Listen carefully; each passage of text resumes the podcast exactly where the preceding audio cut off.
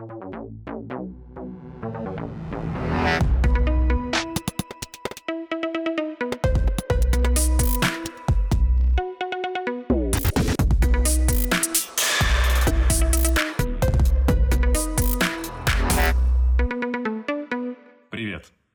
Подкаст «Тренд Хантеры». Здесь мы будем охотиться за мировыми трендами и вместе с героями и гостями подкаста учиться жить в будущем. Если вам важно быть в курсе мировых тенденций, не запутаться в трендах и создать свое будущее, то оставайтесь с нами.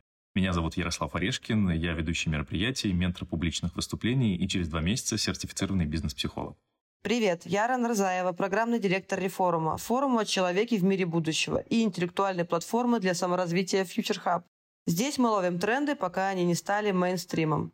Привет, я Людмила Волкова, контент-директор Future Hub и Реформа. Сегодня наш первый выпуск, и его мы проведем без гостей экспертов, а познакомимся с вами лично. Мы расскажем, почему мы трендхантеры, поделимся нашими неэкспертными знаниями о трендах, которые вполне возможно будут меняться после встреч с нашими гостями. И в целом поделимся личным опытом изучения трендов. Расскажите, пожалуйста, что мы будем обсуждать э, в нашем подкасте? У нас есть какое-то тело тем, сердце тем, какой-то кор, на который мы ориентируемся? Мы хотим поговорить о трендах для человека в мире будущего. Это все тренды, которые охватывают э, сферы жизни человека, его карьеру, его успех в этой карьере, его какие-то новые возможности для карьерных стратегий. Мы хотим поговорить о технологиях, которые развиваются супер стремительно и супер быстро, и о том, как человеку можно их использовать в своей жизни и работе, чтобы улучшить здоровье, баланс, карьеру опять ту же самую, чтобы развивать свой бизнес. Мы хотим поговорить о софт и мета-навыках и о хард-скиллах будущего, потому что, например, промпт-инжиниринг уже становится таким настоящим хард-скиллом. Если ты не умеешь работать с нейросетями, скорее всего, через какое-то время ты не будешь супер востребованным специалистом там, в ряде профессий. Вот об этих навыках мы очень хотим поговорить. И мы хотим поговорить э, в целом о тех трендах, которые могут влиять на нашу жизнь. Для того, чтобы качественно, количественно тут неприменимо, качественно улучшить жизнь человека. Грубо говоря, знание трендов, понимание трендов делает нашу жизнь лучше, если это правильно применять. Нам надо с вами определиться, кто такие тренд-хантеры. Надо понять, кто мы, куда мы, зачем мы, что мы будем изучать. Э, и давайте попробуем. Кто знает, кто такие тренд-хантеры? Ну, если владеть немножко английским языком, то это охотники за трендами. Логично. Кто такие тренды? Что такое тренды? Тренды — это тенденции, которые вот-вот станут популярными, обретут свою популярность или уже набирают свою популярность в разных сферах обтекаемо, но вот как-то так. Угу. Ну, в принципе, понятно. А если уточнять, ну вот смотри, вот есть, получается, есть охотники за трендами, мы поняли, есть тренды, мы поняли. Ты говоришь, что вот они как-то появляются. А как понять, что такое тренд вообще? То есть вот что из того, что появляется тренд, а что из того, что появляется не тренд? Есть какое-то понимание?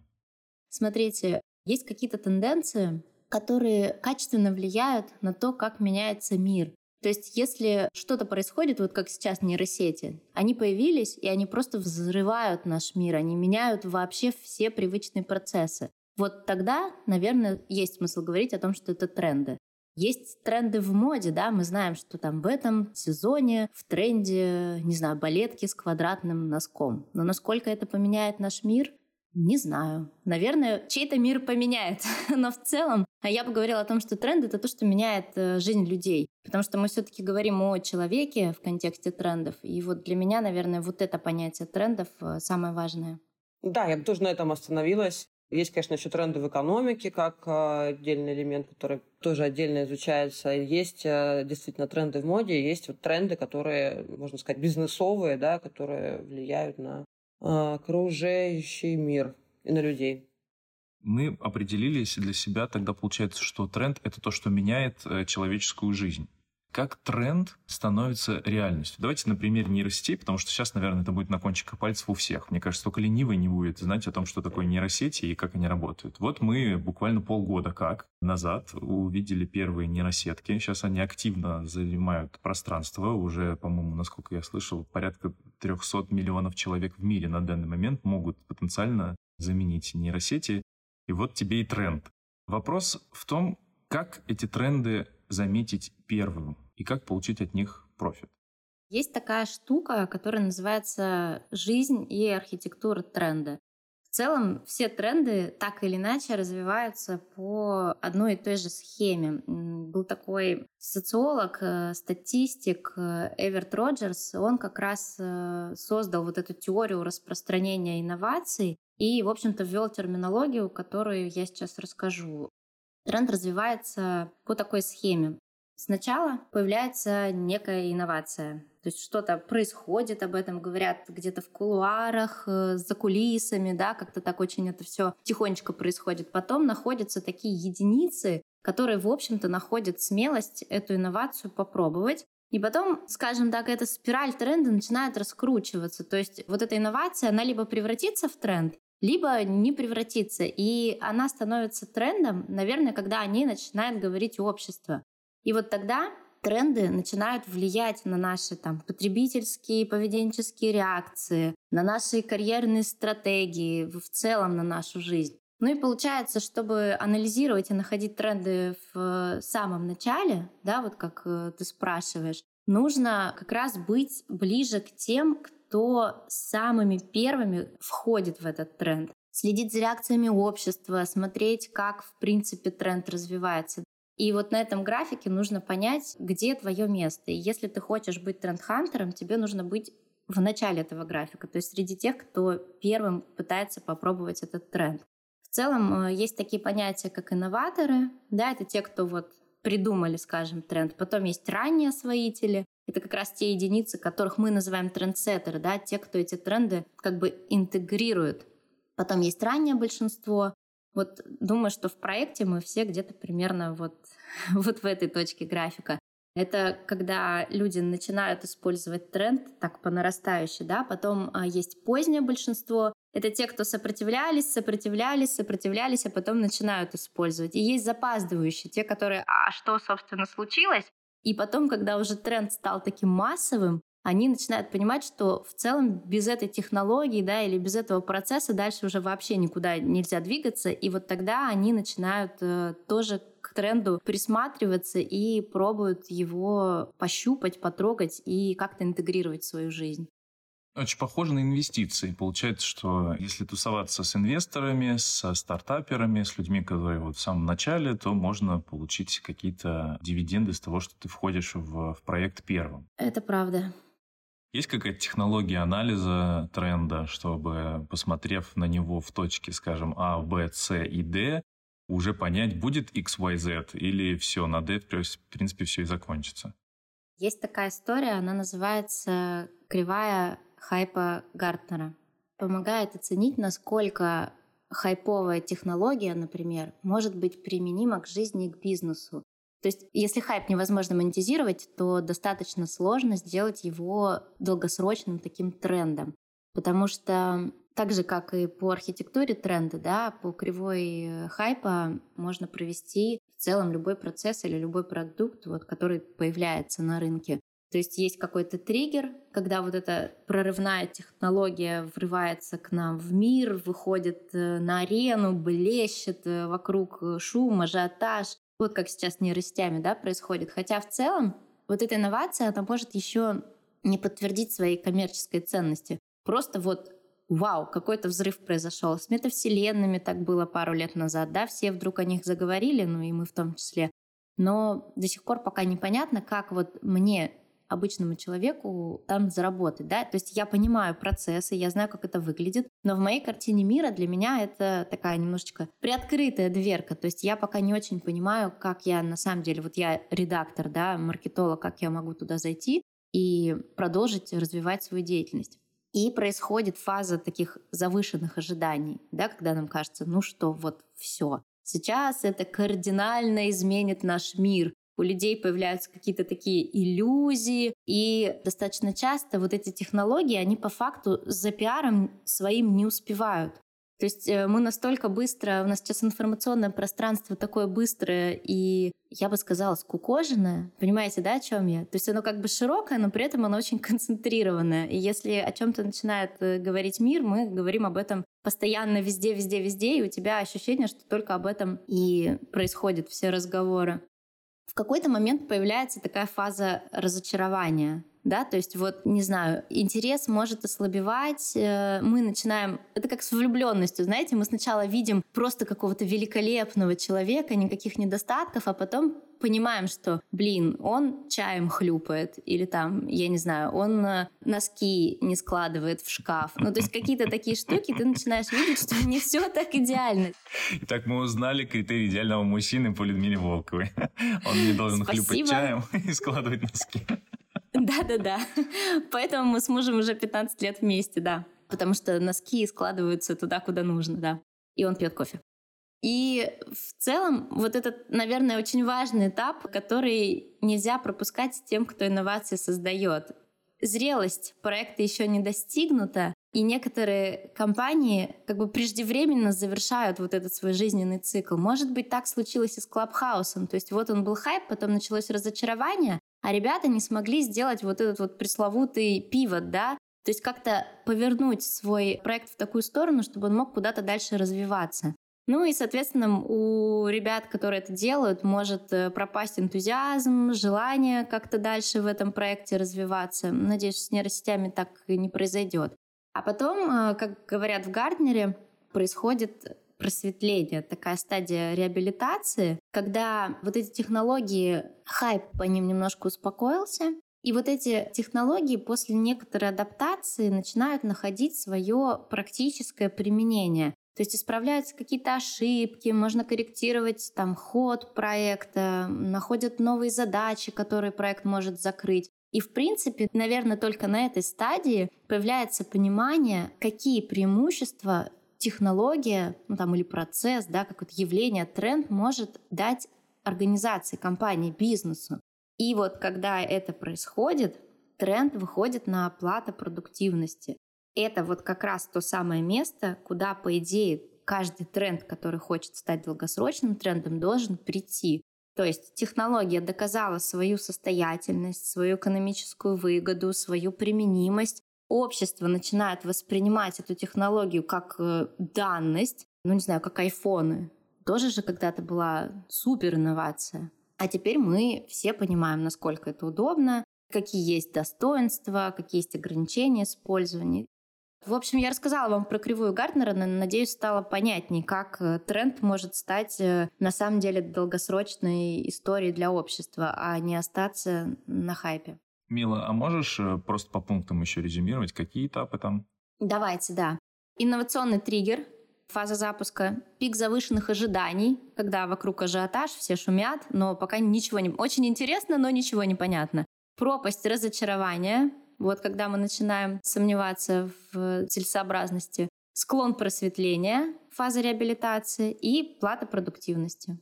Вот такие пять этапов должен пройти каждый тренд, прежде чем прийти в нашу жизнь настоящим долгосрочным трендом. А на каком этапе мы можем разговаривать про тренд? То есть вот смотрите, ну, откровенно буду говорить, да, сейчас. Мы с вами находимся в таком положении, где, с одной стороны, наша задача что-то найти новое и про это рассказать, поскольку мы там, тренд-хантеры и будем с такими людьми разговаривать. С другой стороны, как нам ограничить входящий поток информации в нас и исходящий от нас, для того, чтобы защититься, вот скажем так, каких-то, может быть, э, неадекватных э, хайповых э, моментов, когда появляется какой-нибудь условный гуру и говорит, а теперь вы должны все писать ногами, естественный процесс быть это многописателями, это тренд, и у него уже 10 тысяч последователей, и вот давайте об этом расскажем всем. Как этот фильтр установить? Ну, тут хочется потоксичить немножко, и это же вопрос каждого человека. Ответ – критическое мышление. Есть определенные принципы, правила, не знаю, развития критического мышления. К примеру, любую информацию нужно проверять. В идеале находить источник информации и, соответственно, читать этот источник в оригинале. Естественно, ну, как правило, в жизни никто так не делает, но хотя бы несколько источников, чтобы проверить. Ну и тут просто вот хочется, не знаю, быть токсичной и сказать, развивайте критическое мышление, потому что у нас действительно информации миллион, миллиард. Да вот буквально я вот до вас смотрела видео, тоже какой-то мужчина, представляющийся психологом, ну, наверное, он и есть психолог, говорит какие-то вещи догматичные, мужчина то, женщина то, и тоже, наверное, можно воспринять его за чистую монету и э, жить с этим, не знаю, и сказать, ой, господи, боже мой, я делаю не то, значит, я неправильная женщина, и вот как он сказал, то и есть правда. Вот, но тут же вопрос, э, во-первых, твоей устойчивости, не знаю, психической, и второе, критического мышления. Третье, наверное, это научные знания, то, что может помогать вообще быть э, таким спасательным кругом для каждого из нас в море информации, это научные знания. То, что существует в науке, то, что научно доказуемо, ну и то, чему есть научное подтверждение, в эту сторону можно идти. То, что какое-то авторское, непроверенное, я не знаю, лженаучное можно так сказать. Ну вот есть какой-то человек, который что-то придумал, и вот это его авторская методика, и вот он уверен, что так и нужно делать. Но тут включать критическое мышление и прикладывать на себя, насколько это подходит тебе. Вот это же выбор каждого. Так-то можно столько информации, столько, не знаю, гуру, столько разного в мире говорят, и столько авторских методик, уникальных, не знаю, чего угодно, что можно с ума сойти и вообще разорваться. Рен, вот зачем ты изучаешь тренды? Для того, чтобы знать и понимать мир лучше. Для меня понимание мира, не знаю, я, видите, перекладываю на какую-то свою личную историю. Для меня понимание того, что происходит, это равно критическому мышлению и равно какой-то честности, не знаю, с собой и честности мира по отношению к тебе. Для меня, наверное, честность и прозрачность одно из самых э, важных вещей в жизни в том числе и свобода. Точнее так, свобода самое важное в жизни лично для меня. А свобода, на мой взгляд, приобретается знаниями. Никак иначе. С помощью этих знаний ты можешь делать выбор и быть, собственно, свободным. Сказать, что я как-то активно изучаю тренды, нет, не сказать. Наверное, для меня тут есть общее какое-то понимание да, того, что как раз тренд-хантер — это применимо ко мне. Я скорее не трендсеттер, а не новатор, а тренд-хантер, который ищет эти тренды и озвучивает их на массовую аудиторию. Мила, расскажи, какой у тебя интерес в этом подкасте? Очень шкурный интерес, будем честны. Я очень тревожный человек, страшно тревожный. Меня волнует все, а больше всего меня волнует неопределенность. Я в проекте уже почти 4 года, и мы все время говорим о неопределенности, которая постоянно накатывает и подносит нам новых черных лебедей и все никак не могу с этой неопределенностью справиться. Серьезно, внутри себя я постоянно переживаю о том, что какая-то вот эта скорость мира, неопределенность зашкаливает, и я боюсь в ней раствориться. И для меня изучение трендов — это такая возможность адаптации. Спойлер, да, лучшая стратегия в неопределенности — это адаптация. То есть э, адаптироваться к событиям, к скорости. И я была раньше очень зависима от планирования. Чтобы вы понимали, у меня каждый год был план на год, на три, на пять. То есть я прекрасно знала, что я буду делать в каждый период своей жизни. Но с 2020 года я планирую очень ненадолго и, скорее всего, на карандашик. Успокаивает ли это мою тревожность? Нет. Понимаю ли я, что это мой способ адаптироваться? Конечно, да. И вот изучение трендов оно как раз помогает мне лавировать в этом потоке неизвестности и потихонечку приводить себя в такую в ментальную норму и возможность прокачивать мою антихрупкость. Вот, наверное, так. Как у тебя с трендами? Расскажи, Ярослав, как ты изучаешь тренды? Зачем это тебе? Изучаешь ли ты их вообще?